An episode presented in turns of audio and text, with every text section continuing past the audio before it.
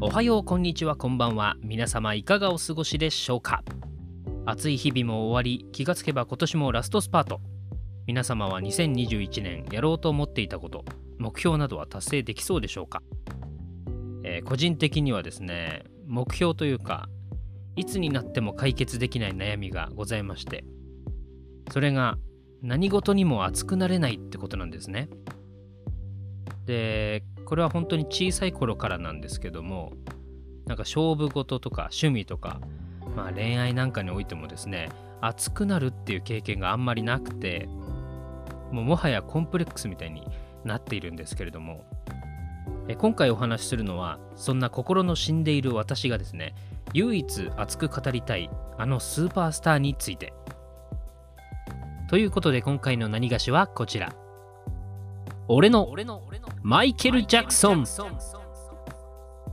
なんでこのタイミングでマイケルをトークテーマにしたのかっていう話なんですけどもね、まあ、その理由に関しては非常に個人的なある思いがあるんですけれども、えー本編で詳しく語っておりますのでお楽しみにそれではお聴きくださいどうぞ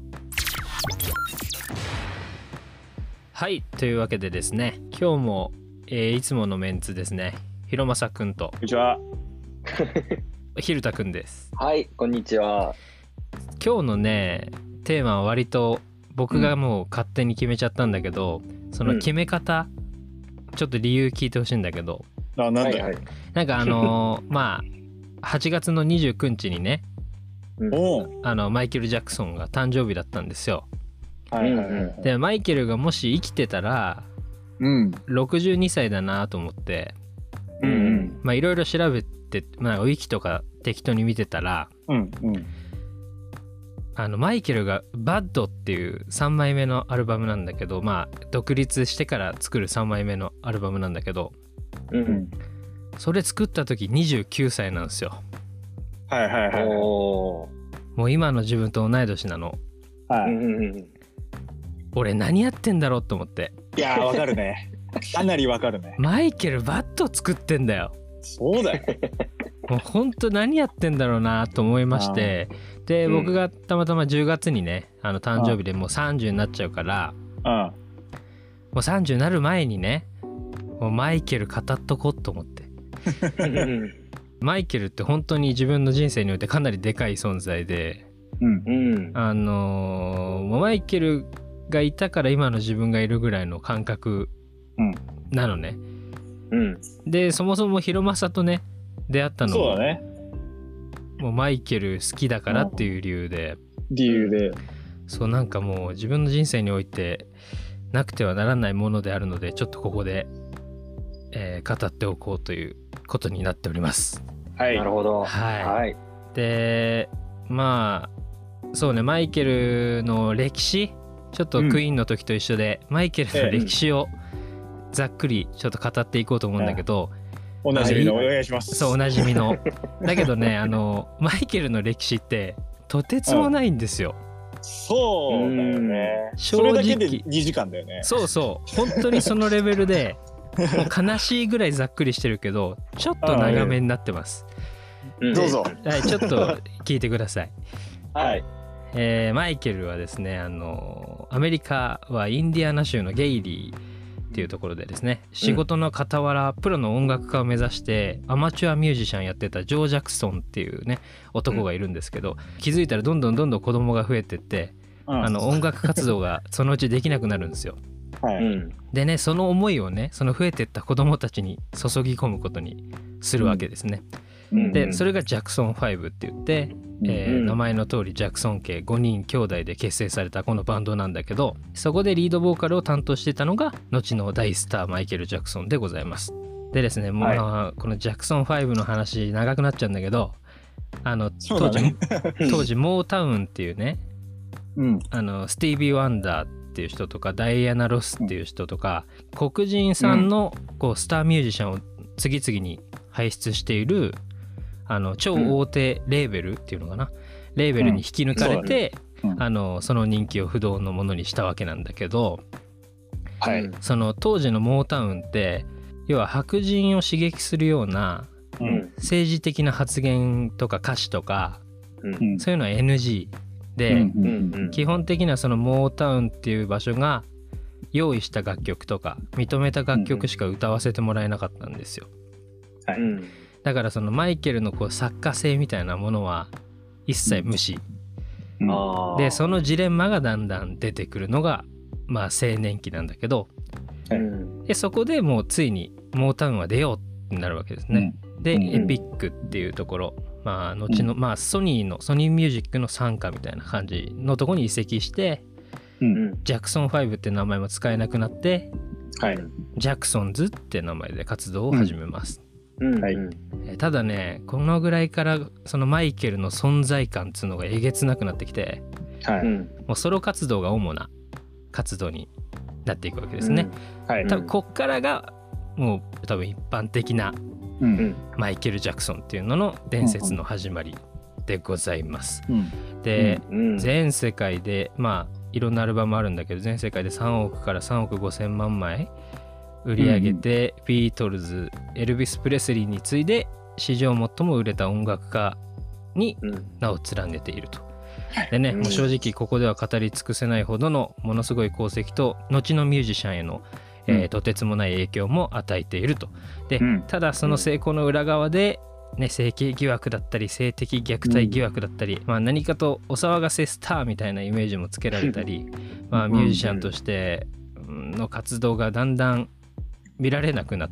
てきまして、うんで2009年に「This is はい It」っていうライブがあるんだけど、うん。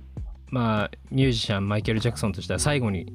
最後のライブツアーっていうことで結構大々的に記者会見もして、うんえーすごい楽しみにしてたんだけど、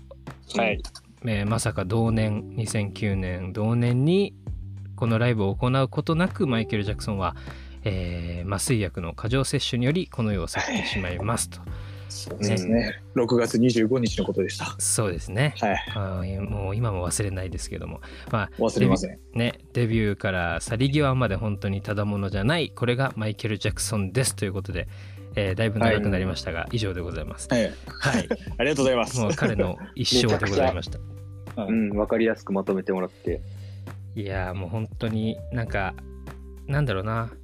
フレディとかも割と うん。なんだろうそ壮絶な人生なんだけど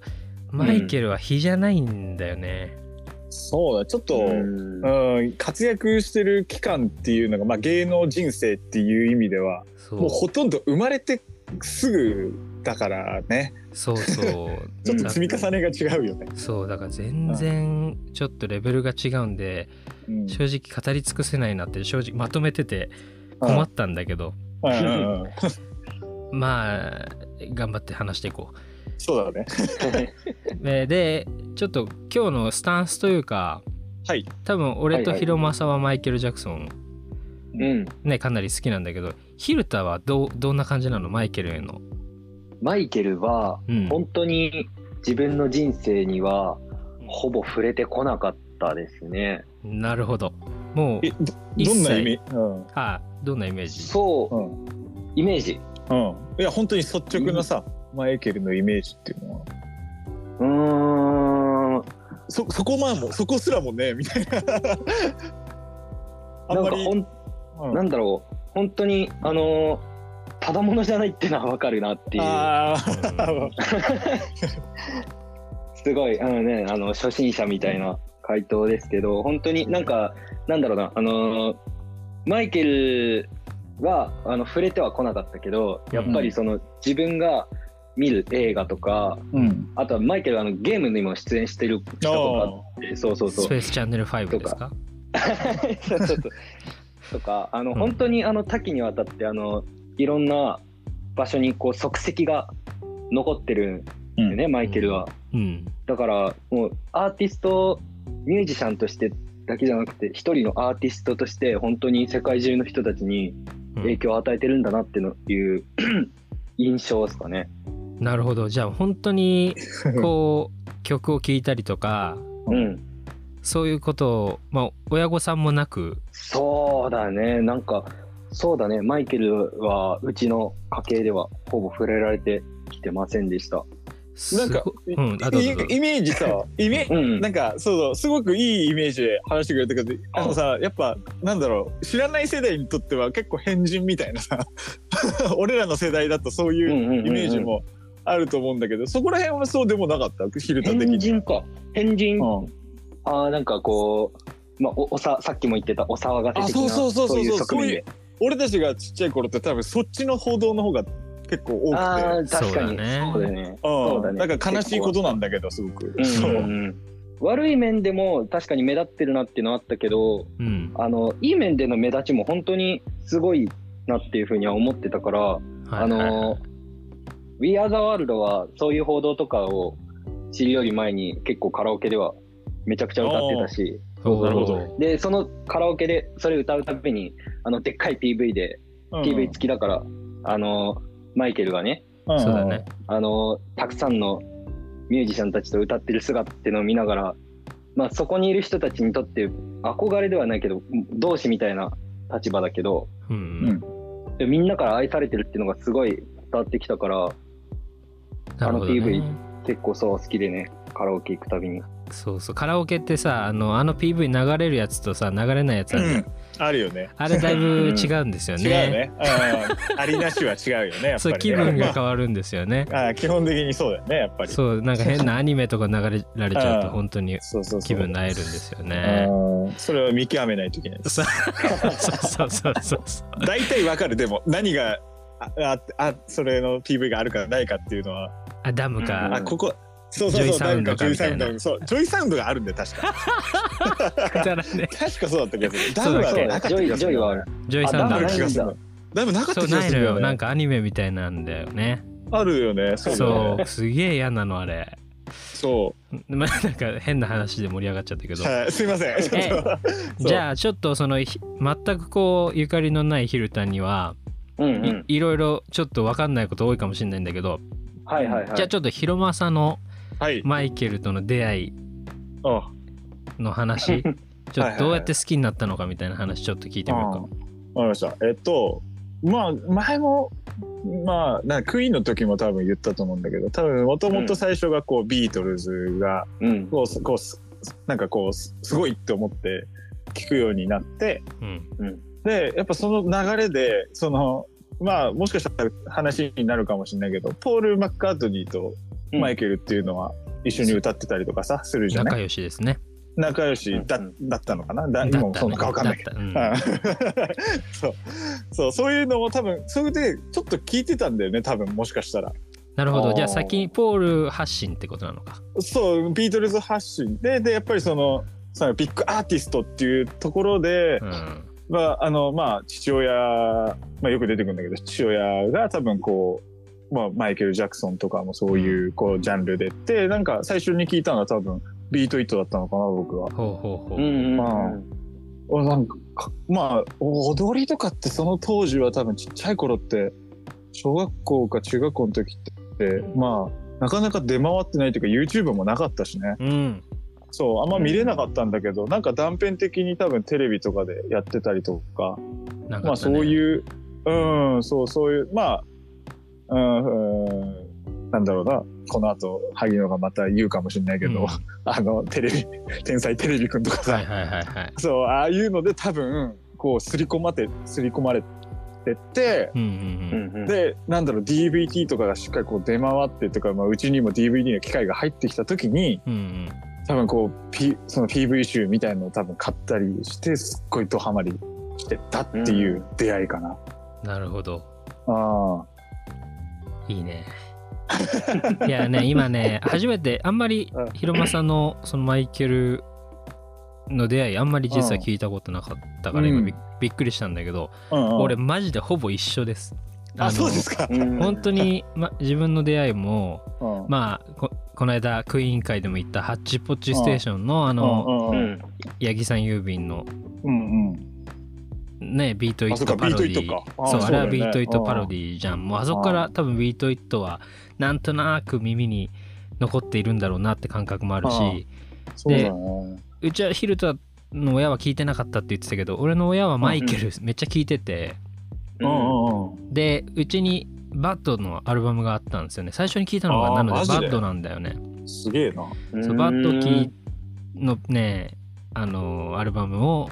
本当に勝手に一人で聞いたりしててあいくつぐらいの時あれいくつだろうなわかんないなでも小あ学も生うだと小思う学な校。いや、絶対友達いねえわ、じゃあそれ。いやいやっていう かだから俺お母さん世代の人たちと話が合う,、合うのうよん。小学校の時うも、ん、わかるわかはいる。はいはい。そうだからすごい可愛がられましたなあ、親御さんにモテるよね。んそうもう親御さんにモテた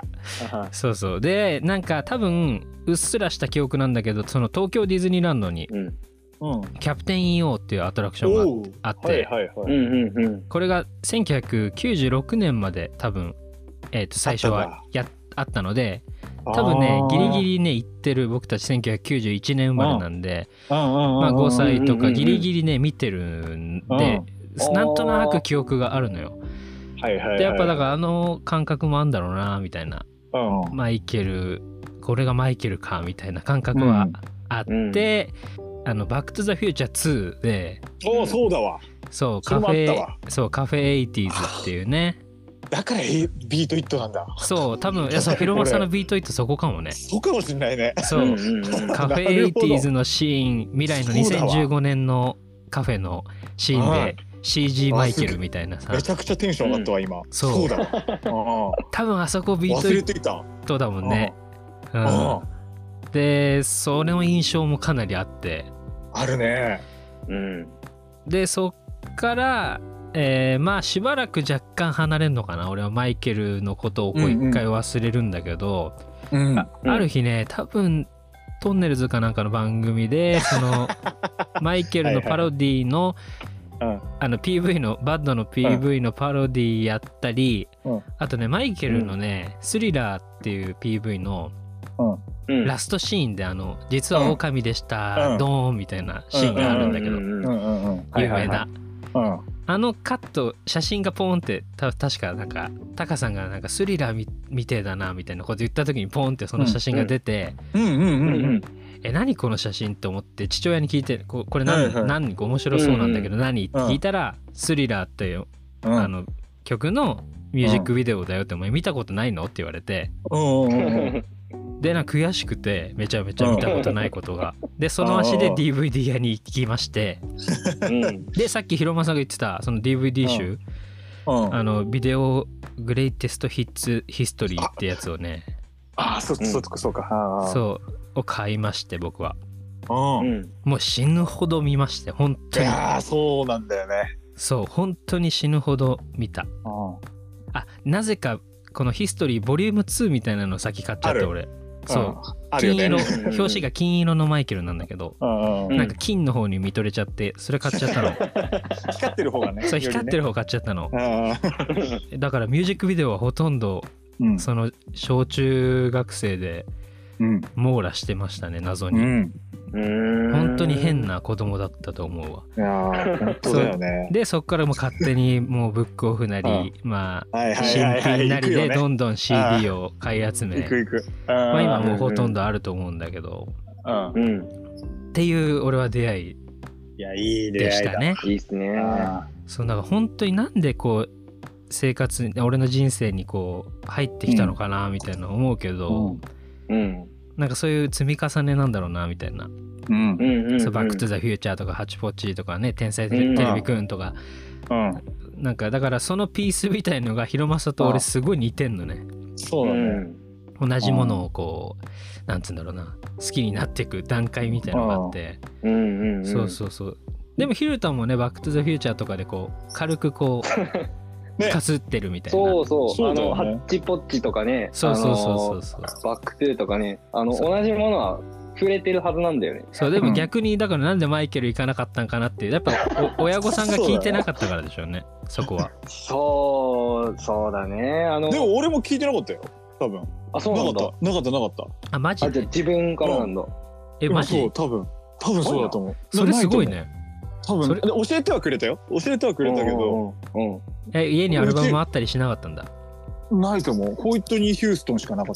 たよ。えーそうお母さんの。いいなああ、だってうちのお父さんはね、あの、マイケル・ジャクソンは映像がないと面白くないから聞きたくないって言ってた。ええあー違うんだよって思わないから、そんなまの あさ。当時はねででもじゃあそう PV ありきのミュージシャンっていう感じだったでんだそうそうそう映像とかうんうんうんライブがすごいなるってほど多分イメージだったんじゃないやっぱり、はいはいはいはいはい。面白いななるそほうどまあおばさんとかがやっぱ好きだったからねどっちかというとその音楽系は見に行ったって言ってたからライブあれでしょ、うんクイーン教えてくれたおばさんねそうだったりとか そう2人おばさんいるんだけどあ2違うの人ともそういうのあどっちもそうなんだけどすごいな言ってたよいいうんおばさんに恵まれて、ちょっと違うけどまあ大体もう入りは一緒よねみんなねえーやっぱり面白いわ本当に、でこうして出会ってるのも面白いしそうだよそうめちゃめちゃ面白いなあーでねマイケルってうん意外とそのアルバム少ないんですよね、うんううんうんんうんうん。で理由にあってはそのマイケルがかなりの完璧主義者うんだそうで、アルバム制作にめちゃめちゃ時間かかるらしいんだよねうんうんあだから莫大な時間とお金がかかるから、ああ。うんそうまあ数少ないのでまだ追いつけるってところであそのうんヒルタ、ヒルタにも紹介する感じでちょっとアルバムはいではい。語っていこうかな、もうヒロマさんも分かるやつは全然もう、はいあの入ってってくださいねはでねいそうですねちょっとアルバムを語っていく上でまたちょっとちょっとした歴史を話さないといけないんだけどねああうんうんうん。あのマイケルね「Wiz」っていう映画があるんですよはいうん。あり知まっすてねます ?Wiz って知ってます水知らないですね。 Wiz ってあのね オズの魔法使いをあの、うん要はテーマにした、うんえっと、最初に言ったジャクソン5時代にあのうん入ってたレーベルのモータウンってとこが作った、うんうんオール黒人キャストのおお。あのオズの魔法使いなんですよ。うんはあ。ですごいな。でちょここちょっと複雑なんだけどモータウンをこう飛び出して、もう仲違いしたマイケルがうん。あのそのモータウンにいるダイアナ・ロスっていう人に「いやうんオーディション受けなさいマイケル」ってうん「これあなた。たぴったりだから受けなさい」ってうんいやでも僕む抜けたから気まずいよみたいな感じで、うんうんうんでもとりあえず。行ったのねダイアナ・ロスすごい慕ってたから、うん行ったら通っちゃって、うん行ったらオーディション受かっちゃってかかし役をやることになるんだけど、うんうんはいはいえーでこの「ウィズって映画の音楽監督をやってたのが、クイーン・シー・ジョーンズっていう人なんですよ。うん。来ましたねこのねクイーン・シー・ジョーンズがえマイケルを作ったと言っても過言じゃないえうん人になうりん。ます。おお。うんうんはいそうでちょっとねここにまたプラスするのがちょうどこの時期ってディスコブームで、うんうん。まあ、スタジオ54ってご存知でしょうか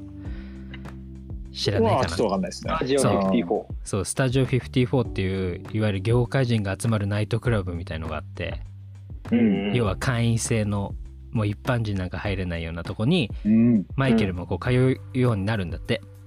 ううんうんんうん。でそこでフレディ・マーキュリーなんかとも仲良しにああ写真えー写真ってそれのやつもしかしてな違のうかわなどこの写真か分かんないけどねそれがかんないよねよく出出回ってるやつねそうで違ものねかなそこでね出会いがあってうんええすげえでしかもディスコともそこでこう出会うわけマイケルって割とこうなんだろう箱入り息子じゃないけど大切に育てられたからなんかそういう危険な場所っていうか夜の場所とかって初めてですんごい良かったんだってディスコのその音楽的魅力みたいのがねうんうんうん。で、えークイーンシーにお願いして作るのが「オフ・ザ・ウォール」っていう最初のまあえーとマイケル独立してから独立というか、えージャクソンズを脱退というかね、えーソロで行きますうん僕はって言って最初に作るアルバム「オフ・ザ・ウォール」になるんだけどあの全体的にディスコ音楽が多いんだよね、うんだからその影響で。で「うんロック・ウィズ・ユー」とか、ああ。まあ、結構有名な曲、うんええすげえいいよね。いいね 「ロック・ウィズ・ユー」はすごくキーも低いので僕らも歌いやすいっていうそういう基準だなそうそうそう歌いやすいとかそういう基準で弾いちゃうから、う んすんごい気持ちいうんういんうんこうなんかダンスフロアで踊るにはうんぴったりなアルバムが「うんオフ・ザ・ウォール」なんだけど、うんなんか欠点として言われてたのがそのライブで盛り上がれないって言われてたらしいんだよね。ああああ。そっかそっか。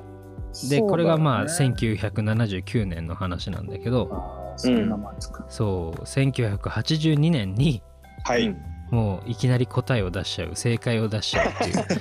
それがスリラーになりますあーはい。もう2枚目で正解出しちゃう、まあちょっとクイーンに近いよね、クイーンの,、うんあの「オペラ座の夜」に近いんだけど、うん、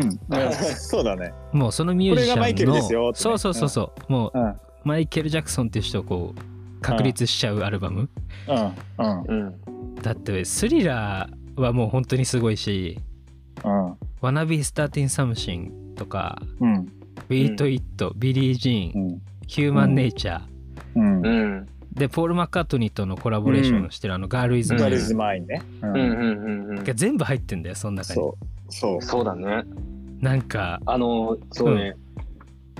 や、これやるって話になって、うんあの、このまあスリラーは聞かせてもらったんだけど、うんうんうん知ってる曲全部この中に入ってた。そうだよっていう ね感じ、本当に。うんあれほんと全部載せのベスト版みたいなのそをうそうそうそ当時出たってことだもんねう。うん。うん。なんかありえないよなって思うまあ史上最も売れたアルバムとうん。されてますし、うんうんグラミー賞も主要部門8部門かなうん。は総なめみたいな感じで、亡くなった後もね、そうそうそうそ伸うびたっていう。そうそりゃそうよねうん。しかもライブで盛り上がれるっていうそのそうだね。反省を生かしてねオフ・ザ・うボん。うールん。うん。うん。でしかも「スリラー」って本当にすごくてその曲だけの凄さじゃなくて有名なミュージックビデオうん。がその大成功に一役買ってるんだけど、うん。これもね面白い話でねその MTV うん。MTV。わ、うんわかりますかね、わかります。 MTV って今までその「スリラー」以前って黒人の楽曲ほぼ流してないんですようん。うん。要は MTV 見てる人って、えっと富裕層っていうか割とお金のあうんるその白人層らしく当時ね、うんうんそのケーブルテレビっていうかお金払って見てるのかな、うん。そうだからそういう人たちを刺激したくないってことで、うん黒人の楽曲は一切流しませんみたいなうん。本当にそういうこと言ってたんだって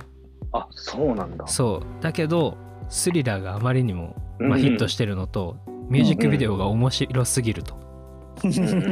これ流さないなんておかしいだろうみたいな動きになって、うん。うん。もうマイケルきっかけで黒人音楽解禁に、うん。うん歴史を変えたっていう伝説的なミュージックビデオでもあるわけなんですよね。うんうんうんはへーもうなんか白人も黒人も関係ないでしょう面白いのはみたいなねうんね。で次1987年、うん。え5年後ですね5年後にバッドが、えー発売されますはいでねバッドのマイケルがなんか一番マイケル・ジャクソンって感じは個人的にはしてるんだけど、うんう。んうんなんか一番脂乗っててキレッキレな、うん。まあ、29歳って、まあ、一番いいところっていうかさ、うんまあ、自信と、まあ、闘争心みたいなうんなんか創作意欲もバキバキではい。なんかどうやら60曲ぐらい書いて最初は3枚組にしようとしてたらしいんだけどはあ、すげえ。すげえクイーン・シー・ジョーンズに止められたらしいです それは誰も聞かないよってうん。うんで選び抜かれたあの曲だから本当にああそうバットもとんでもないクオリティで、ーうんうんうんもうスムース・クリミナルリベリアン・ガールあ。ね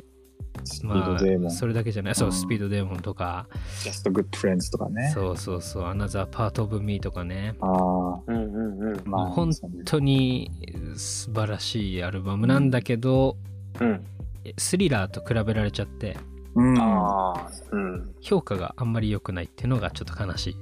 うん。やっぱスリラーそうながんだそうスリラーがすごすぎてやっぱりね初ああーの要は売り上げもあんま良くなかったしうんうんグラミー賞も取れなかったしみたいなうんううんうんうん。んうんやっぱねね良くないねあのい いいもの先出しちゃうと売れすぎちゃうっていうのも、ああ、ちょっとなっていう感じだね。で個人的には本当に最初に聞いたのがバットだからうん。なんかマイケル・ジャクソンっていうとこのイメージで80年代の、ううんんなんか一番キラキラしてた時のうん。イメージだから大好きなアルバムなんだけどうんう。んなんか世間的にはそうでもなかったらしい当時はね、当時はね。うんうん当時はねなるほど、うん、で次が1991年お我々が生まれま生ましれたた年。生まれた年「デンジャラス」っていうアルバムが出ます、うんえっと今までクインシー・ジョーンズがプロデューサーだったんだけどその、はいうんバッドの、えーアルバムの売り上げが悪かったのでうん手を切ります、もうんうクインシー・ジョーンズ切りますここ でうんであの自分でやるよと。そううんもう独これが完全独立後のアルバム最初のアルバムだよね、ほうほうほうでしかもなんかテディ・ライリーっていうね割とこう90年代を中心に流行ったニュージャックスイングっていうまあ音楽の大ブームみたいのがあるんだけど、うんまあ、要はヒップホップと R&B を融合したようなサウンドっていうのをこう取り入れてだから本当90年代っぽい感じのマイケル・ジャクソンが聴けるのがデンジャラスうん。うんうんと言われています。はい。でまあこれもね「Remember the Time」とか「Heal the World」とか「ブラック・ア・ホワイト」とかうん。なんかすごいなと思うのがもうこの時点で今聞いても古くないんだよね、そうだね。うんうんうんうんそれがすごい恐ろしいうん。あのバッドまではちょっと古い感じするんだけどうん。うんやっぱねデンジャラスあたりからマイケルはなんか年を取ることを忘れたみたいなうん。なんか感じがしててうんそうすごいアルバムだなと思いつつただこの間に性的虐待疑惑が出始めるっはいはいていうね、そうなんかそうなんですよこの感じでで4年後にね「ヒストリー」っていうアルバム出すんだけど「ヒストリーパスト、うんプレゼントフューチャーブック1」っていう長いタイトルの、でこれはなんかこうなんだろうなまあデンジャラスの続編みたいな感じで、うん。そんなに印象的なアルバムじゃないんだけど、うん。まあうんでも「They Don't Care About Us」とか結構こうメッセージがあれだよね風刺してるっていうかさそうだね自分のこととかさうんそう自分のそうねパパラッチへのあ恨みとかあなんかそういうまあしあの何アースソングとかはうんうん環境問題へのうん訴えとか、うんそうすごいメッセージ性が強くなってちょっとこう人によってはきついうん感じよね好み分かれてくるよねここら辺とかだそとう俺正直この辺のってなんか何回も聞けなくてあすぐ分かるそれあそう俺もなんかこれ一発聞いて題名分かるのってうん難しいかなって思う曲もあるそう正直あんまり飛ばしちゃう系が多いのがうんあこの辺の時期なんだよね、あうあん本当にねほんマイケルファンから言わせたら もしかしたら怒られちゃうかもしれそなういけど怒られちゃうかもしれないけどなんそうかでも実際の我々の気持ちとしてはそういう風になってるっていうそうなんかクイーンシー時代が懐かしいなみたいな思っちゃったりして、うんうんなんか楽曲のなんかポップさとかなんかマイケル・ジャクソン感みたいなのはうん結局あそこでうんのが好きなのかなとかって思っそうたりしてる自分がいるみたいなそううんそうなんですけどねでえっと2001年に「そうインビンシブル」ってアルバムが出ますでこれがもうマイケル待望のニューアルバムって感じでなるはずだったんだけどはいその性的虐待疑惑なりうん裁判でイメージダウンしたのと、うん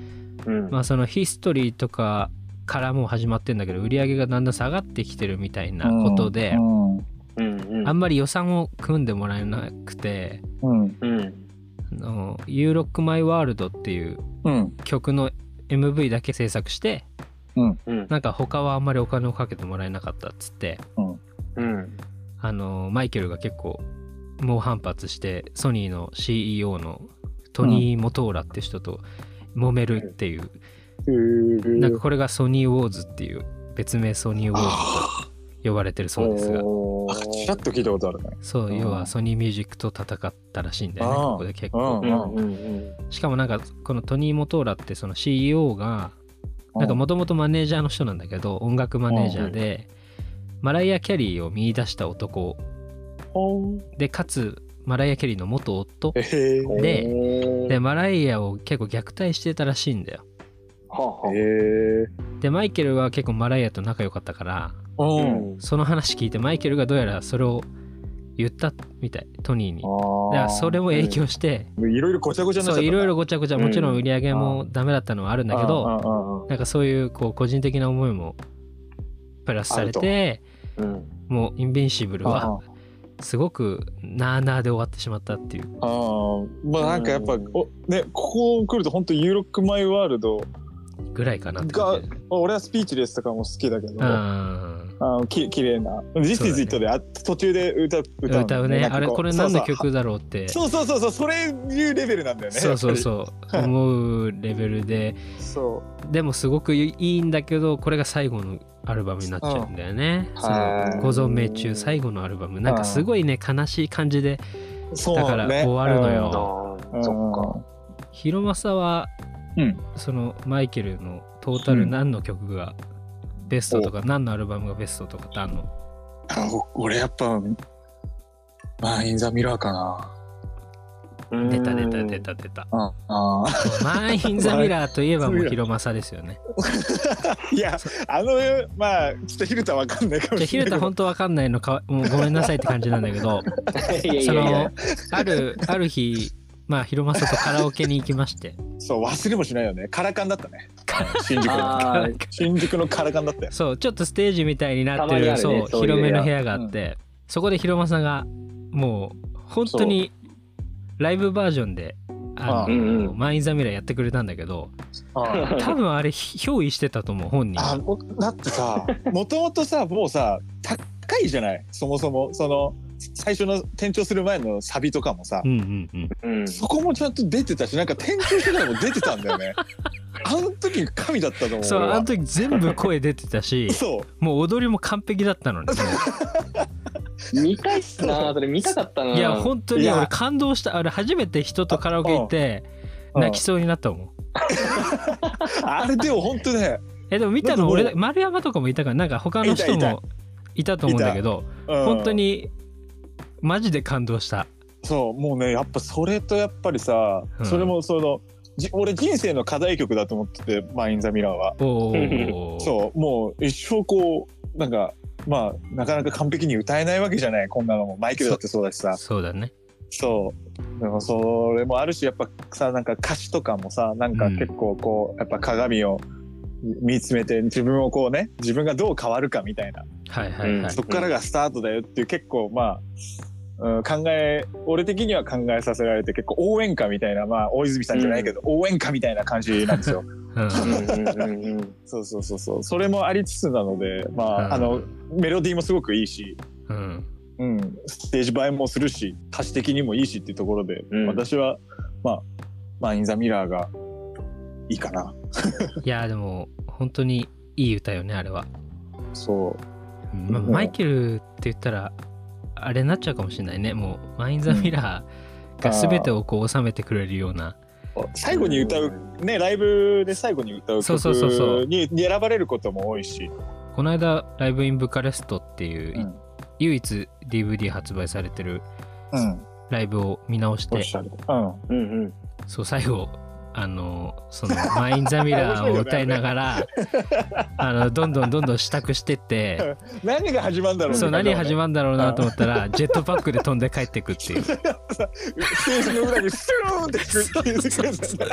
あのジェットパックで帰ってくんだよね ああああれれ面め白いよねちゃめちゃ面白いのよねああ、なんか、あーなんかカウントが始まるんだよね。そうそうそう久々に思い出したわ、それ。そうカウント多分あれうんマイケルがやってんだよねしかもなんかマイケルの声っぽいんだよねあれそうそうそう。めちゃめちゃ面白いし途中で完全にマイケルじゃない人に入れ替わってるしねあれあ、そうなんだ。そこそうはそちょうっと覚えてなもうかった。ちゃんそうとあの今今ね多分公式がね YouTube で上げてくれてると思うか。あ、よそうですか。あうのーんキキルタもぜひライブインブカレストっていう一番多め分ちゃめちもゃういいよキレッキレなライブでうん。もうそのラストシーンだけでもいいから見てほしいけど でも YouTube で多分見れる。それ YouTube で多分見れるんでうんあれ公式だと思うけどそう。な、なんでみたいな。 その。なんでそこ そうやって去るのみたいなそう観客も若干戸惑ってるみたいなとこある。そうでもでもなんかああいうのが全体的になんつうんだろうな、ディズニーランドアトラクション感がすんだよねあうあ、んそういうやっぱこうエンターテインメントとして。そう、うんなんかさディズニーランドでさアトラクションの説明とかさ、うんうんうん。するじゃん、うん。うんあのキャストさんがうん。あのタワー・オブ・テラーとかだったら最初に説明してくれたりとか、なんかあああいうなんか世界観に引き込んで返してくれるまでみたいな、あーはいはいはい、なんかね、うそういう一連のねすごいまあショーとしての完成う度んうんあをすごいマイケルのライブうんにおいては感じるのねすごいあなるほどねそなるうほどそれが多分一番キレキレなのがあのデンジャラスとかじゃないかな、うんうんうんと思うんだよねそうだからぜひひるたくんあのライブインブカレストブガレストはい見てください、見てくださいもう今手元 に手元に表示して再生するだけの状態になってますあり 早がとうく見ござたいいそうでそうだヒルタはさその全然知らない中でさ、うんはいはいまあいろいろ多分ちょっとちらっと聞いてくれたりとかいろいろしたと思うんだけどそうんのうんうんマイケルこれいいなって思ったとかさこれってなんあれかっこいいなとかってあるあのー、ひろまさのお父さんじゃないけどうんやっぱりあの PV ダンスはいはいはい、がかっこいいっていうのがうんあの印象の中では結構大きいからはい、そうだなやっぱりあのビートイットとかはいはいはいはめいちゃくちゃかっこいいよなって思いますねなんかあのーなんかうんこんな古いと思ってなかったもうちょい新しい曲だと思ってたからビビートイットってい自体うのかながうんうんビートイットとかそうだからスリラーのアルバムとかもちょっとあの発売年数見てちょっとびっくりしたしううんうんんうん古いなと思ってでそれを出した時にさすでにまああのスリラーの PV もそうだしああいうものを出してたんでしょ、で今見ても全然見劣りしないし、そうなどのこよろねか今でうんもそれをさこうなんかあのオマージュじゃないけどうんこうそっからこう派生したものとかうんあとはもう世界中でこう踊ってる人とかうんいるわけじゃんそうそうついこの間もなんかねあの学校でマイケル好きな先生がうんあスリラーやってた生徒ねたち見た見たうん見せてとか言って、全員で踊ってたあれとかもねそういいよねあれうんそうそうそうだから今の子たちがさ、うんそのいやこんなかっこいいのが昔あったんだよって言われて見て、うんかっけーって今の子たちが思えるってさほんとすごいことだと思うし、うんそ確かになんかそのうん後世に残すみたいなそのうんううんうんこれは歴史的に残っていくものだっていう認識が多分マイケルにずっとあって、うんああそうだから映像として残そうっていうそのミュージックビデオとしてはあーなそるほのどあー本当にありえない長さのうんいわゆるショートフィルムみたいな感じ短編映画みたいな形で PV を残すって本当にマイケルが最初にやったらしくてうんもう今普通だけど割とうんスリラーでだって20何分あるよね多ぐ分らいあると思うあのあーちゃんとしたあバそーんジョなン長はいうんでそんなバ長いんだットで10 1516分あるんじゃない確かそうしかも、えしかもだしかもなんかそのただ作るんじゃなくて、うちゃんと監督がまあスリラーだったらジョン・ランディスっていう監督でああもうかなり有名な監督だし当時んは、うんうんうんうんでバッドはマーティン・スコセッシってもうマジで本当におかしいよなありえないありえねえよありえ ない映画監督をがっつり使ってああもう本当のクオリティで作っているかうんうんうんらだから見劣りしないってさっき言ってたけどそうなんだよそういうとこなんだよね。しかもねバットにはねウェズリー・スナイプスが出てるしね若かりし頃のねそうなんかすごいよねって思っちゃうよねそうなんか本当まあスムースクリミナルあそうだそうだ、うんそうスムースクリミナルが一番異常で、あそうだスミスクレイ異常だわ そうかで 思い出なんしたかあの「バット」ってアルバムがすごい異常なのは、その「ムーンウォーカー」っていう、うんはいマイマイケルの初主演映画っていううんなんかくくりにされてる、なんもかう要映は画作っちゃいましたそうそううそうなんか要は PVMV をまとめてうん映画にしたなんかうん短編集めて映画にしましたみたいな感じなんだけど、一で応も一応ストーリーはあっスて、トーリーはあってうんしっかりあってその中に入ってくみたいなそ感うじそだのよね中にスムースクリミナルのあの有名な PV がこう真ん中に入ってくんだけどうんうんうんもうなんかやりたいことやりすぎて全然話は面白くないんだけどそうもうとんてつもないやっぱりあのーうんオチで終わりますからそねれやでっもぱうりとねてつもないくなんか何をしたかったのこれって気いにうなるなあそういやちょっとこれはえっとバットマンやりたかったんだろうなとかそのあバーック・ザ・フューチャーやりたかったんだろうなとかうんロボコップやりたかったんだろうなとかもう本当に詰め込みすぎそだうよね詰め込みすぎて話が全然ないっていうそうスムスクリミナルのあの PV だけにもちょちらっと出てくる少年が23人女の子とうん少年2人出てくるんだけど、はい。その1人の白人の方の少年はショーン・レノンって言って、ジョン・レノンの息子ですから息。子です。ああ。でジョン・レノンの息子だなーって思ったらそのまま「カム・トゥ・ゲザーの」あのカバーソング歌ったりして、はい最後だ。そう最後、うんそうなんかそういうビートルズへの敬意を払ったりとかいろいろ遊んだりして、もう本当にやりたいことやりすぎてて本当映画としては最悪の出来なんだ けどそうだからなんかそれも楽しんでみてほしそうそういそうそう。そうあの本当に面白い異常ですね面白いスムースクリミナルは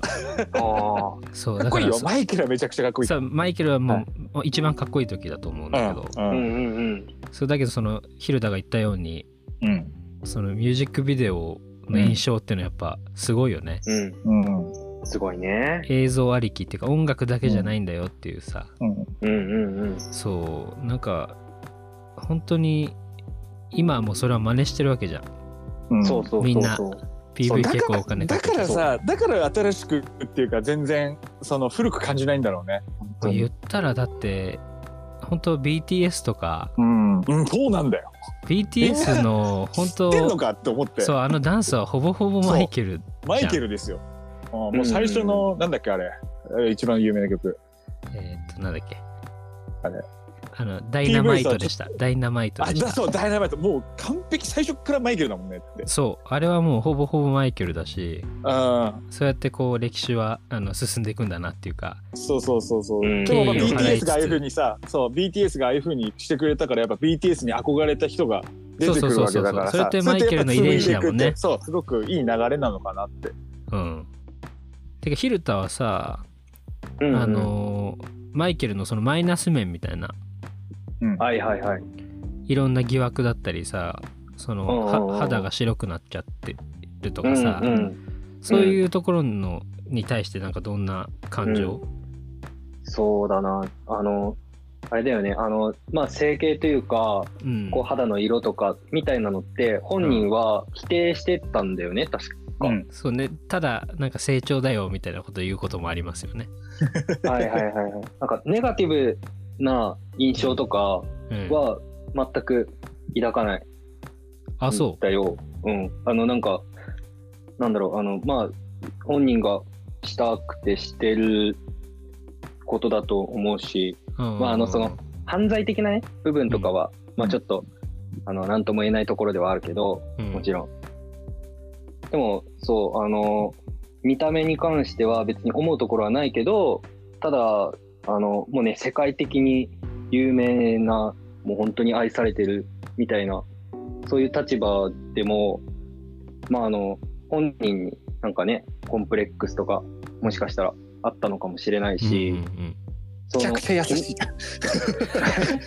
うん性格いいなヒめルちタゃくがちゃ優しいねやっぱりいねや、気にするんだなっていうのが、すごくね、あの、あーそ、そ、そんな立場の人でも、あーあーあーあのもう何でも持ってるもんねね、コンプレックスとかからは逃れられないのかなって、認めちゃんうことはできなかったのかなっていうのは、あのね、すごくね、あの、気になってたっていうか、はいあなはるいほあどはねの、そう、マイケルのこと全然知らないから、マイケうルん知ってる人とか、詳しい人とかいがどう思ってるのかとかも気になってたし、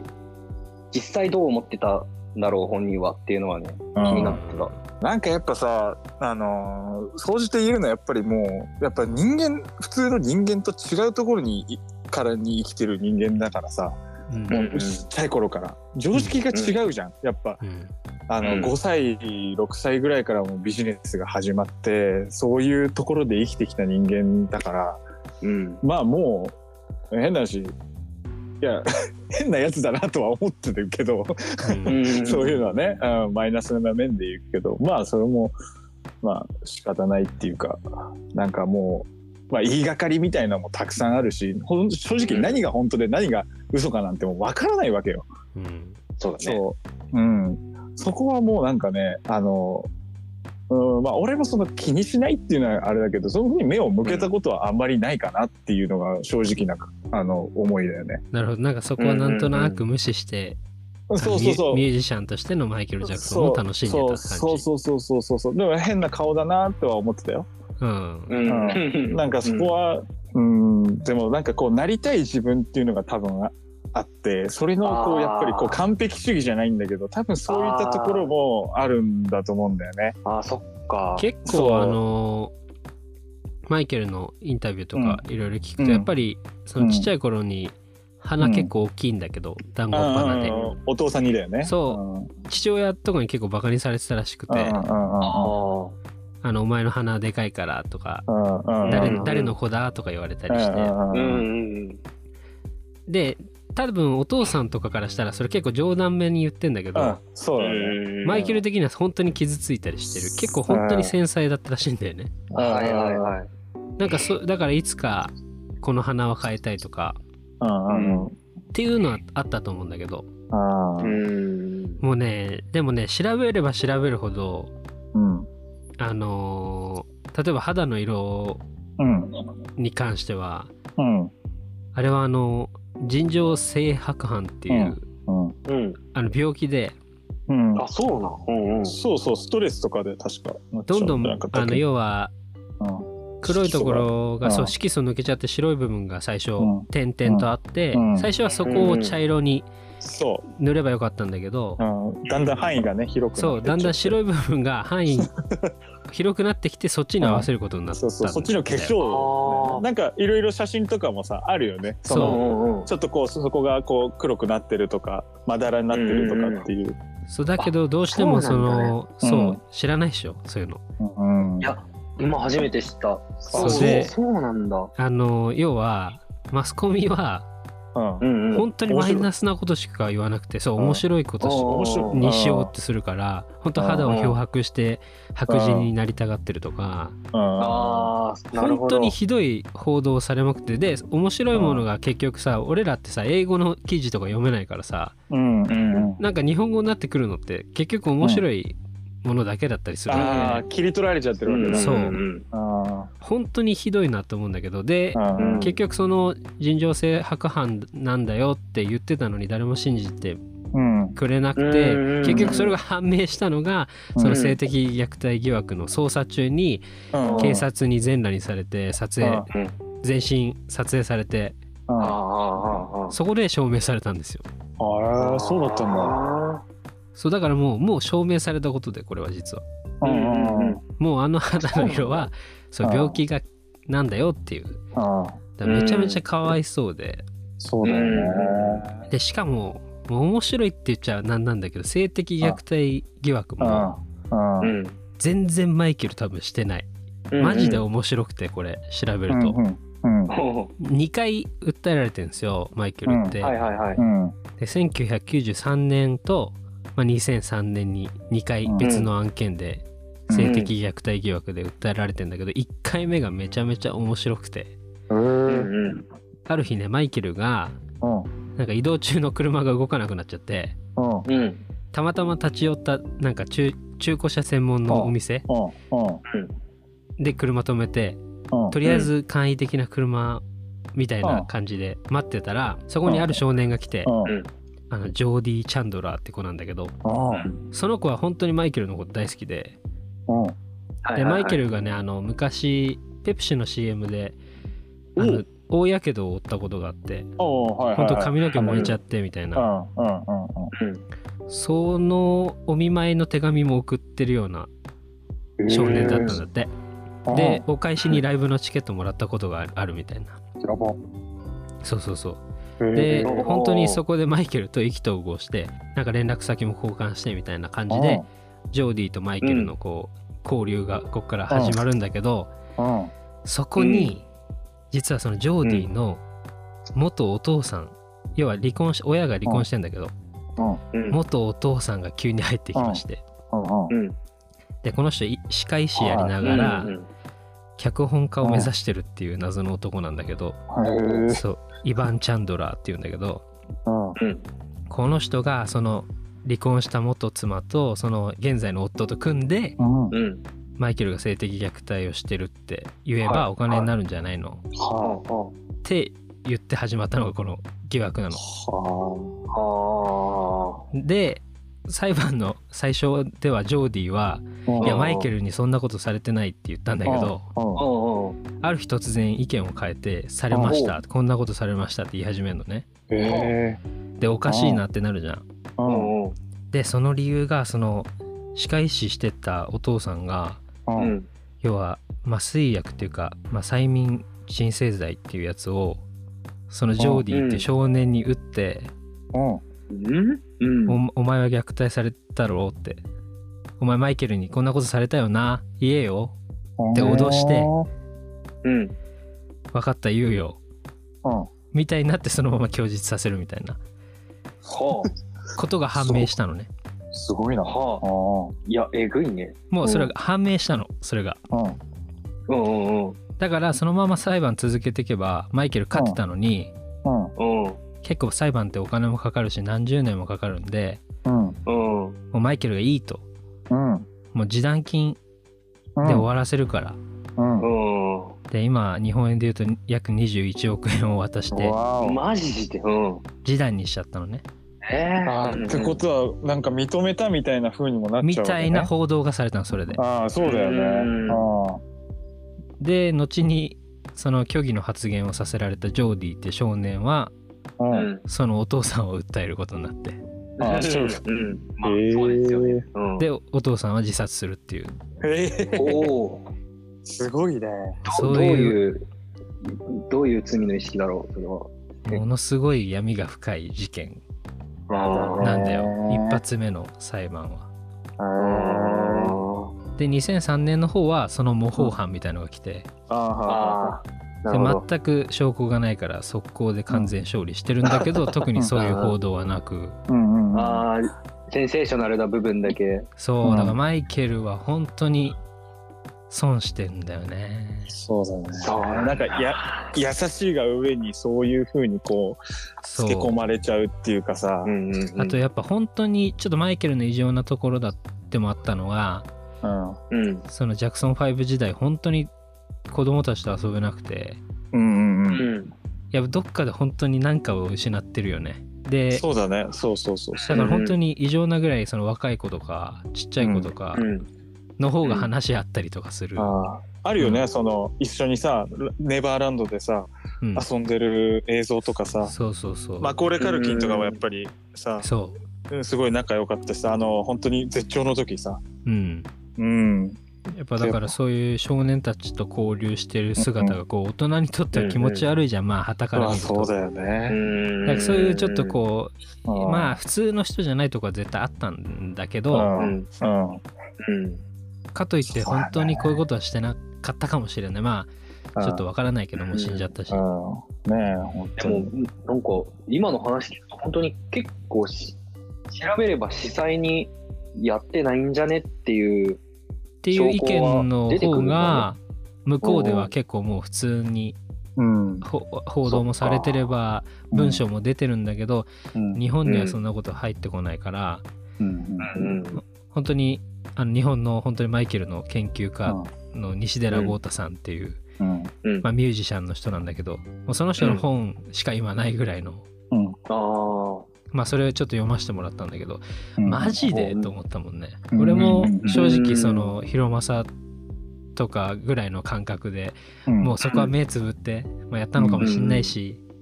ぐらいな感じで思ってたんだけどし真実はもう分かんなくていいやぐらいのねそうそう、と思ったけど、うんあまりにもひどいからううんんこれはみんな知っといてくれみたいなうんうんそうだねそいうや全然違うじゃん全然違うじゃんじゃんうんもうなんか悲しくなっちゃってそのマスコミがスターを殺す典型みたいなうんううんん人生を最後送ってたのかなって思うと、ううんういんうんや変なとこいっぱいあるよ変な人だったと思うけどそうんそうなんだよそうだからもっと普通だったらうん違ったのかなでもそうしたら今スーパースターのマイケル・ジャクソンではないと思う。とな思いうかし、らね、やっぱり。こういう曲たちも生まれてないのかなって思うとうん本当複雑な気分だけこど、う、なんだろうね、こう、表裏一体じゃないけどね、そういうのって。うん。うんそうあーなんかすげえ悲しくなっちゃったその変な人エピソードっていうのはどんなのがあるのまああのねさっきちらっと言ったけどやっぱ子供とすごい密着したりするんだよ、なんか肩組んだりとかさ、うんううんんもう40代のおっさんみたいな人がさ、うんうんうんなんか一緒に本当に楽しそうに遊んでたりとかすんのはいはいはいはいうんでマイケル・ジャクソンの「真実」っていうさ、まあ、日本 でも放送されたドキュメンタリーがあって、はいもうこれ本当はにい はいドドキュメンタリーうんそうめちゃめちゃもう日本でも話題になったうんはいはいはいあれがあるんだけど、まあもうその番組って本当にマイケルを異常者うんとして編集してあるのうんああなるほどでだからめちゃめちゃ鬼人みたいな感じうでんまとめられてて、あーもう俺あれ大好き大好きっていうか当時本当に何回も見たんだけいろんどな意味そうであのコントでねあのうんあのワンナイでゴリケル・ジあャるクソンっねて、あ真実ねうんあーそうあのごあの膝ダディとかねそうそうそうそうそうガレージセールのゴリさんがあー花寿司とかのやつねそのパロディやってたりしたけどあーあーやっぱそういういじられる対象になっちゃうぐらい変だったっていうか、ああれだよ、ホテルのさ上からさこうあーちっちそゃいうそうそう頃のプリンスかなんかこうねやってそれもすっごいねもうすわんさかこうマスコミがそれで報道して、なんかそうひまあ、あれるもよくないけどね、そうルタに説明すると、うなん、かバルコニーみたいなとこからうん新しく生まれた子供だよってこうマイケルがちょっと見せてくれるわけそれもマイケル的にはサービス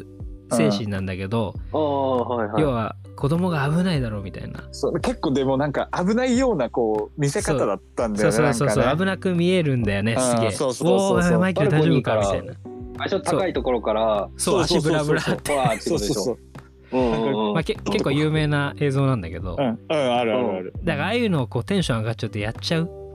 そうそうそうそうはいはいはい人なのよ、うんうんうんうんでなんかそういうのもひょっとしたらあの飲んでた薬とかうんそのん寝れないとか、あとそのさっき言ったペプシの大怪我からずっとね、薬飲んでないとダメな体になっちゃったらしくて要は痛み止うんめうんうん痛み止めをずーっと飲んでないとダメなやっぱおかなりの大怪我だったんだってあれ、うんうんうーんだからやっぱ薬のテンションのあれもあったのかもしれないし、うんうんうんうんなんかやっぱね変なマイケルはところどころにそのドキュメンタリーでもうんあるんだけど、うんうんそういうとこばっか使うのうんうんだから人々はそう見るよねうんうんだからほんとかわいそうって思ってマジで、作品だけ見てくれはしないんだけどね、まあ、うんスーパースターの宿命というかね。そうやっぱ私生う活変だとすぐにいじられちゃうあうん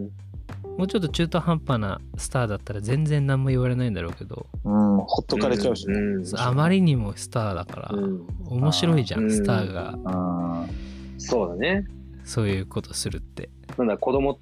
とあのめちゃくちゃ遊んでましたっていう話もさなんか、ーうんあのさっきちらっと言ってくれてたけどあのちっちゃい頃にやっぱそういう体験をしてこなかったっていうのがさうんうきっんと大きいだろうからさ、あるよねうんうんやっぱ早くしてあんだけスターになっちゃって売れちゃって、うんうんなんか人目にさらされて、うんうんなんかファンが群がって殺されそうになったりとか、うんうんうんうんほんといろんな、あのーなんか色気づいた兄貴たちがそうはいはいはいツアー中のさああああうんそうだね。同じ部屋で泊まってんのにさそこであー女の子連れ込んであうんうんニャンニャンし始めたりとか、うんーストリップのね劇場で歌ったりとかするっていうね。そうだね前座でね、歌ったりねあーそうそうそうそう。裏行ったらね裸の女の人いるだろうしねね。そうだよ。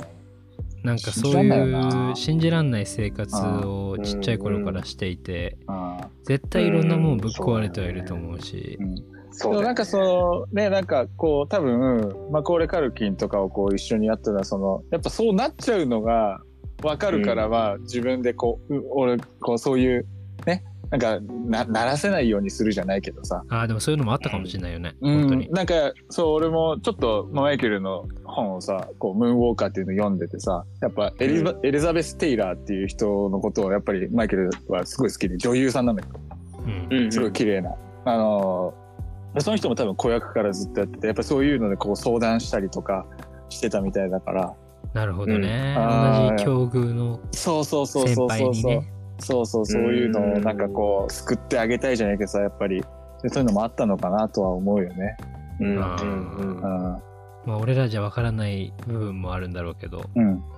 うんうんそうその子供への執着みたいなうん。ところはうん。うん本当になんだ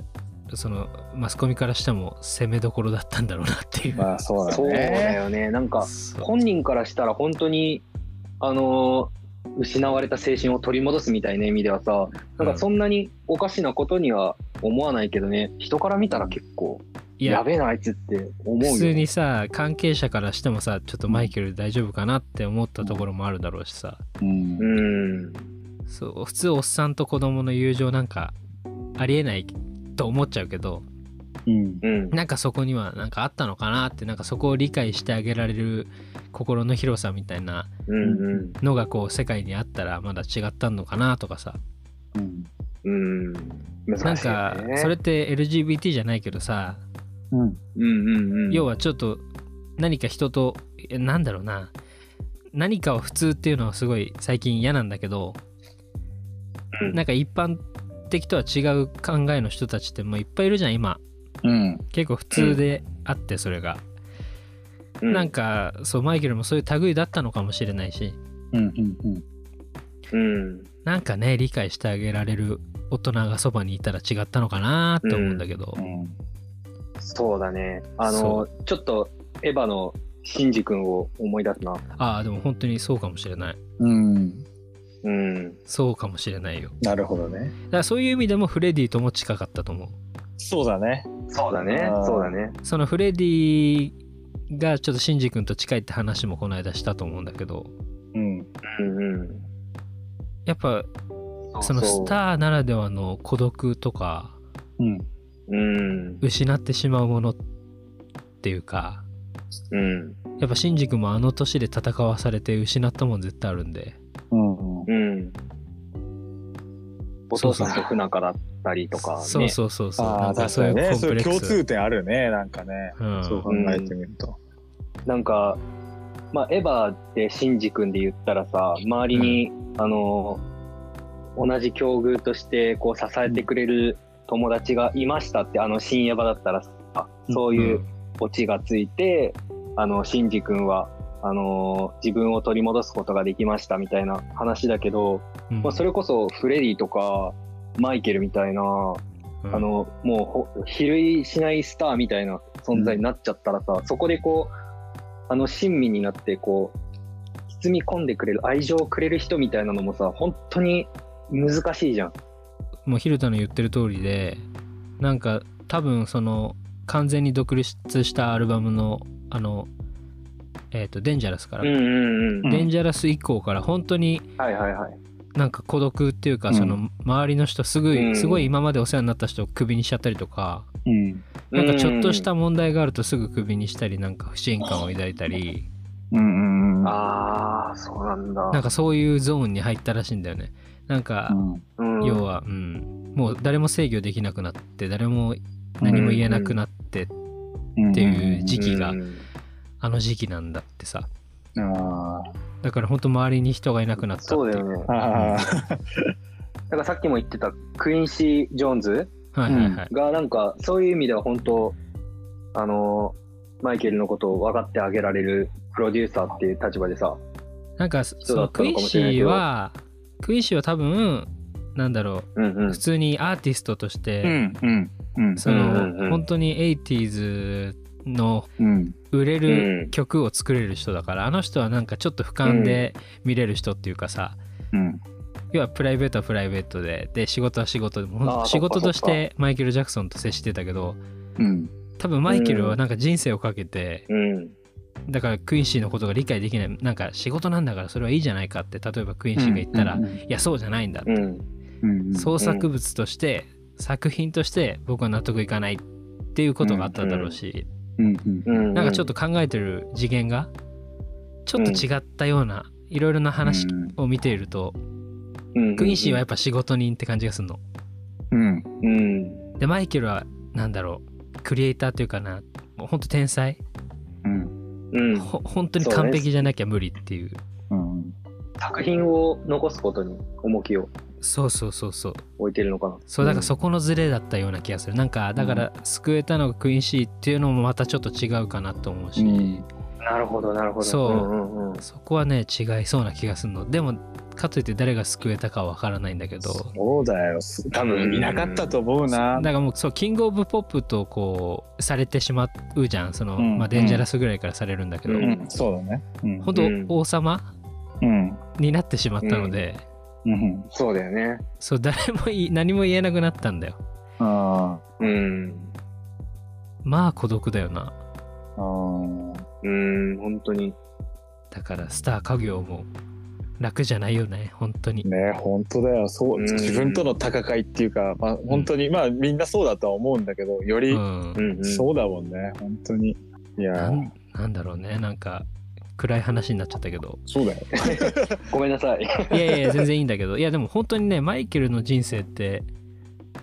そう終わりに近づけば近づくほど暗いんですよすごく、うんうん。だからこそそのラストのね「This is 盛り上がると思っ It たよね」。そう「ん This is It」でまた来るんじゃないかと思ってたから、知らないマイケルを知らない世代というかそういうのしか情報がなかった世代が生でマイケルを見れるラストチャンスというか、そうなのよそうそれでやっぱこの人、まあ、すごいんだっていうのを見せつけたいとかじゃなくて、まあ、自分の最後のなんかねその時確か当時言ってたけどやっぱプリンスが子供たちにも自分がこう活躍してるところをやっぱ見せてあげたいとかそういう思いとかも少なからずあったと思うしさ、俺たちも楽しみしてたし、そう本当に俺らも来てたら見に行きたかったじゃん、うんうん。絶対行こうと思ってたしうん、あれ高校生だったと思うけど高校生高2か3ぐらいじゃないそう朝、うんそう俺だね朝練終わってうん、あの教室帰ってったら、まあ、うん俺がマイケル好きって知ってる友達が「マイケル死んだね」って言ってきて、いや一緒だわそれマジで俺朝練行ってたからさ朝うん。 5時ぐらいに家出てたからさ、うんうんまだマイケル死んでないのその時うんうんうんうんうんだから知らないのようんでもみんなさ普通にい学校行ってるからさうん朝のニュースでマイケル死んだの知ってんのねうんはいはいはい。そこにこう情報格差があってさうん「一え緒だわ嘘マつジけでよ」っつって携帯で調べたらうんあ一緒「嘘でしょ!」うんっていうでも俺はそれでもね嘘だと思ったあーなんかのイベントだとイベントっていうかイベントもそうだけどやっぱまた言ってらみたいな感じだったんだああなんか嘘の報道みはいはいたはいいそなうそうそうそうそうそうそうなんかこううん情報がごちゃごちゃごちゃになってそうなってるのかと思ったらさうん。本当に決まったよねそうお葬式もあったからさいやでもそそううさっきも言ってたけど、うん死因っていうのは、あの、麻酔の、の過剰摂取えっとねプロポーズじゃなかったっけ、うんそうそうそうマイケルのその専門医がいるんだけどなんだっけなんとか、コンラッド・マーレイかなう、ん、マーレーか、うんうんそう、っていう方がなんか要は必要以上にううん。それを与えちゃったことが原因と言われている、ちょっとこれに関してはよく分かってないんだけどんうんあの、その、コーラの CM でって言ってたうん事故で、それ以降飲んでた薬ってことかなじゃないと思うこれは寝れなかったとかそのうんライブで結構バキバキになっちゃうから、うんあ寝れなか強ったと制的かに、うもん寝れるようにあるような気がするでもそういうのもあるかもしれないけど、うんまあ、とりあえなるずそう普段は飲まないような量をだから普通は止めなきゃいけない量をうんあ。うんうんうん。マイケルさんダメですよって言ってあげな、あげずうん従っちゃったって感じだよねみたいな感じなのかどうなのかみたいうんな、わかんないんだよねそこはねうん殺されたっていう説もあるし、うんあるしねもうそんなんで死ぬなよっていうさそのマイケルさ「This is ね It」にさ向けてうんめちゃめちゃ調整しててさあまああの、うんだってね映画というかあれ見てもわかるよね「This is うん It」見うんてわかるけど、うんマイケルってライブもう歌わなくなってたの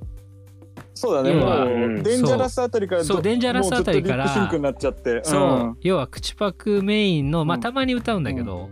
うん、うん、そうそうそうそう要は結構映像を挟んで休憩したりうんうん。結構やるよねダンサー、ダンサーコーナー長かったりとか、うんううんんううんんあるある。うんそういうとこあったのに「This is It」見るとほぼ歌ってんだよね、うんうんうんうん。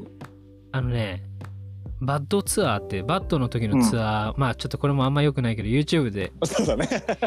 あの、うん横浜公演が見れるんでやぜばいひよ見てほしいんだけど、うん87年な。あれすごいよね横浜アリーナ。やばい。あれは本当にあれは一番すい。ごいよね、一番すごい。ううん、あそのマれこそイケどこルまマでジで伸びる全部歌ってるん。歌って全部あの歌って踊ってうんうんうんうん。あの息切れのしなさあれはすごい。あれはねほんと感動するから見てほしいうんこれもヒルタ見てこれ。あヒルタもこ れも、 うん、ブカレストより前に見てほしいかなうん横浜アリーナはいではいす。はい。そうそうそう横浜アリーナのね。はあいちなみにそのドキュメンタリーみたいのもあのあるね落ちてる落ちてるん でそれも見てほしいで内緒す内緒で見て。内緒で見てほしいあ内緒でのあんまりそうだね。み見るとは言わないけ内緒。どうん。そうそうそう内緒なこれ内 緒ね。うん本当にダメなやつだからうなんたまたま開いちゃうかもしれない。そうそうそうそうそうそうそうそう開いちゃったら見てください仕方ない仕方ないそれうううは。あれもいいのででそうその時すごい全部歌っててびっくりすうるんだんけど、本当に。うんなんか「This is It」見た時にうん。あじゃあひょっとしたらもうなんか歌わないのやめたのかなっていうか最後だから、うっんうんていう風にも見て取れてまあリハだけ歌ってるっていう話もあるんだけど、うんういん。にしてもリハにしても歌えてたからや本当だよね。うんうんうん。おいこれすげえ調整してんじゃんってしかそもうなんだよ体もすごいよね。まあなんか姿勢とかもそういうことねそうそうそうそう。なんか当時のそのデンジャラスアートぐらいのうん感じって言っても過言じゃないような、うんうんその要は疲れて本当にヒゲとか生やしちゃっててちょっと猫背な、はいはいはいはい。要は911後にあ911前かな、なんか一回なんかライブやっててうん。マイケルがうんなんかねすごいね姿勢悪くてうんすごい元気がないマイケルなのねそれがうんううん。んすごい嫌であれがあうーん。まあちょっとこうモチベーション的にそもうそうそうもう絶対そあのんま裁りね判とかのあった時よ期ねだから。さ、うん。うインビンシブル事件っていうかあのソニー・ウォーズのんこととかもあるだろうし、うん。でもなんかそれを乗り越えてマジで調整してきたマイケルが「This is It」のいやーすごかったよ。残っているので、うん。あれは本当に見たかったうん。としか言いようがない、うんあれが残ってるだけでもありがたいんだけどね。ありがたいけどなんかあれを見れば見るほどそうだね悔しい、そうだね。うんマイケルは悔しかったろうしね、やっぱりね。え「This is It」見てんのヒルタは見ました。あれは見見たまんした。だあの、見た見た。で、やっぱその、あの、世に言われるネガティブな部分、うん。マイケルのネガティブな部分っていうのと、うんあとは、まあそういう部分に関して今まで自分が持ってた印象に対して、やっぱりその、あの、映像に映ってるマイケルっていうのが本当に、あの、優しいし、謙虚だし、音楽に真摯に向き合ってるっていうのが伝わってきて、うんあこんなになんか、なんか人間的にもすげえ人じゃんっていう風に感じました。いや本当そうなんだよなんか周りのミュージシャンに対してもさ、うんうん。すげえ優しいんだよねそうそうそトップのトップを上り詰めた人が、う。うん。ああいうふうに、まあね、怒怒りたくなるようなさ、耳が痛いだのさ、イヤモンに痛ういん嫌だから、うん耳がうんね、こ拳入れられてるみたいだってぶち切れてて、うんまあうんまあね、あの、最後は愛だよ、これは愛だよとかそうさ、そうそう。言ってあげるっていうのは、やっぱみんな救われるし、この人のために頑張ろうって思える。まあやっぱプロだよね、あの人は本当に。そう、すごいよ、ね。プロ中のプロなんですよ本当でにすごいよ。まあ最後の最後みんなでこうエンジン組むとことかもあれいいよね。うんう。ん。本当になんか本当にみんなで作り上げてるんだよっていううん。なんかみんな仲間だからねっていううなんかん一人残らずさこう触,、うん触るっていうかさなんかある。うんなんかすパげえパワーみたいなこうやってそねうそうやつパだワねーみたいな感じでさあーやつね、うんこうやってやってて、最後。そうそう手ブラブラーってして、ねなんかこんな人がねと一緒にできるんだったらってみんな思うじゃん、うん思うそようだね。よね。うんもう、まあでもやっぱこれをさ、うん我々ができることをすれば、まあまあ好き嫌いはあるにしろさ、うんまあファンじゃ、うファンだったりファンだじゃないにしろ、うんやっぱりこう、なんかまあお俺と萩野はもうずっとファンだからやっぱりもし子供ができた時に、うんやっぱそういうのやっぱりねこういう人がいたんだっていうのをやっぱりやってあげることがマイケルへのねなんか感謝の あれになるんじゃないかなとは思うんだけどいやね。後世につないでいくっていそうねうそうそうやっぱ繋いでいくっていうのはさやっぱりいやーいいと思うまあ、俺はもう服ねあのなりやっぱりフレディの時も言ったけどなりたいっていう男ではあるので、マイケルになりたかっうた。んえーもう今後もはいなりたいまだなりたいですあ、まだ、まだなりたいまだ目指して まだなりたる。いですじゃあ世界中にね、ヒロマさんみたいな人がいるって考えたら本当にすごいことだよね。本当にねそうそれもちょっと言いたくてあのーうんなんだっけなインスタグラムとかでもさ結構最近ダンスとかさ、まあなんかリールとかよくわかんないんだけど僕動画が出てくるわけじゃん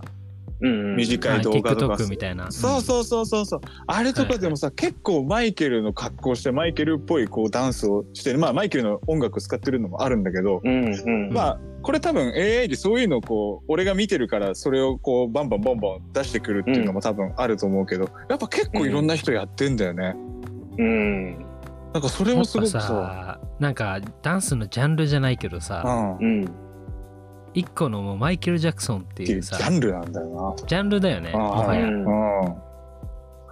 ぱマイケルがね流行らしたものっていうとここムーンウォークとかもあるけどさ、うんうんうん。あれ別にマイケルが考えてるわけじゃないんだよねやっぱりねそう、やっぱ黒人うんミュージシャンたちがずっとそうやって昔からやってる。そああ。うのを結局マイケルがああいう、まあ、ビリー・ジェーンでねモータウンの,、うんうん。うんあの記念のライブでああいうふうにこそう超有名なダンスをムーンウォークをするならここっていうところのダンスがあるんだけどそこでやっぱああいうふうにこう出したっていうところでああいうムーンウォークっていう名前もついてさなんだっけ本当はバックスライドっていう名前なんだっけな忘うれちなゃっのたかけど。な。うんああそうそうそういやでもやっぱそういうパイオニアじゃないけどこううんうんうんああるんだよねそういう有名に、うんまあなちょっとさ探したみたいなあのさ、そのモータウンのうん記念イベントのさ、うんその初披露、ムーンウォーク初披露のまあうん有名なうんビリー・ジーンあるけどさ、うんあの誰がプラン考えたのか知らないけど、うんあそこでムーンウォークを出そうっていうそのうん構成力っていうかさ、そうそうだよねどでうそこが異常やなってんだ思よいねついたんだろうねっていうそうまあ、多分本人だとは思うんだけど、うんうんここでこうやったらみんな喜ぶはずとか興奮して、きっとこれを覚えてくれるはずみたいなさ、うんでもあのつま先立ちは失敗して泣いたっつってたよねあそうそうまだ下手っぺなんだよ ねなんかあのあムーンウォークもそうだけどねそう荒削りな感じが可愛いんだよねあちょっと倒れそうなんだよねそうそうでも悔しくそれがやっぱ悔しくて超練習したっつってたからねやっぱそういう負けず嫌いなとこもあるよねやっぱりねうん多分靴もいろいろ変えただろうな変えたろうねこれじゃ立てねえよっつってそうそうそう そうそうだからそれこそライブインブカレストとかめちゃめちゃ完璧にシャッて立つしね、ね止まるもんねうんあれでそうなんで止まれんのよっあていうれすげえよな、うんだからそういう向上心っていうかうん本当になんていうの今日はいいやみたいな日ないんだろうなみたいな、ないねもう毎日がもう全部それなんだろうねそういやまだまだできんなっていうだからこう、何ちょっと落ち着いちゃってんのって感じがうんうんすごい反省した 今回マイケルいろいろ見てうんうん止まっちゃいけないってことなんだよねやっぱりそねうなんかなんかちょっともう無理かなとかさ別に思う必要ないんじゃねえうんかみ思たうよいなな30ってなるとなんかなんか考えちゃうよね結局ねうん考えるしそうまあいろいろねえ周りはなんか落ち着き始めやがってみたいうな、んうんうんうん結婚してね子供いたりする人のがそうそう多そくうまなあってくねるしそうな、いう人生も決してね羨ましくないわけじゃなくうん、ううんんけどまだなんかできることあるんじゃないかなってあーうん思う自分もいるみたいなねそうだね何の話みたいだいぶなんかこうやっぱこうマイケルのなんかそうだななんか好き好きすぎがゆえにこうな、うん深掘りしすぎちゃうっていうそうなんか人生とすごい重ねちゃう自分のあお付き合いいただいてありがとうございました今いや日いもありがーとうありがとうごございざいままししたたありがとうございましたはいいかがだったでしょうか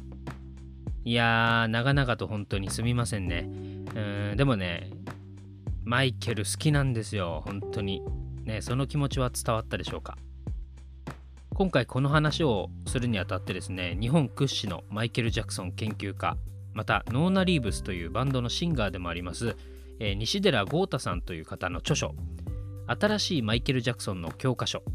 そしてマイケル・ジャクソンして今回あんまりお話しできなかったんですが「We Are the World の呪い」この3冊を読ませていただきました、ね、3冊とも詳しく語ってる部分が違って新しいマイケル・ジャクソンの教科書はどちらかというとジャクソン5からキング・オブ・ポップになるまでの歴史で2冊目のマイケル・ジャクソンってやつは、えー性的虐待疑惑における裁判の部分に焦点を当てていますで「We Are the World」の呪いがまた面白くてあのマイケル・ジャクソンの歴史の裏側で何が起きていたのかとか要は他のアーティストに関してもすごく語ってあるのでこの年代の洋楽が好きな方とかだったらもうたまらないと思います、まあ、本編でも言ったんですけどマイケルの人生って本当にいろいろなことが起きすぎていてどこを語ればいいかって本当に難しいんですよね、まあ、クイーンにおけるボヘミアン・ラプソディみたいな一本で語りきるっていうのはほぼ不可能なので、